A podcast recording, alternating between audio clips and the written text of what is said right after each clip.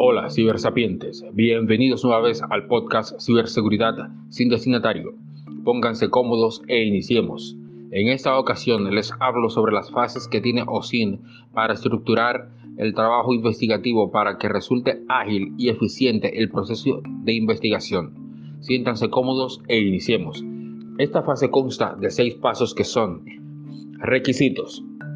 En este punto tenemos como objetivo de la investigación y conocer la información que necesitamos para cumplir con el objetivo.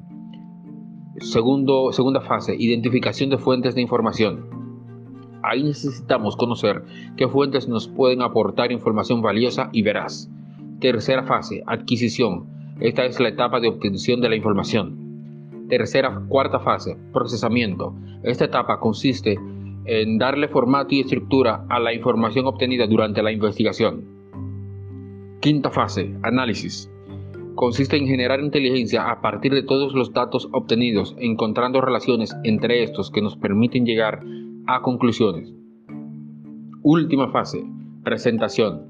Esta etapa es una de, las más importantes, porque luego de procesada y analizada la información, solo queda transformarla para que pueda ser entendida de forma sencilla por un público no técnico. Hoy en día, OSIN es uno de los mecanismos más utilizados para la inteligencia hacia la información durante un proceso investigativo. Recuerden, sean seguros al navegar en los mares de Internet.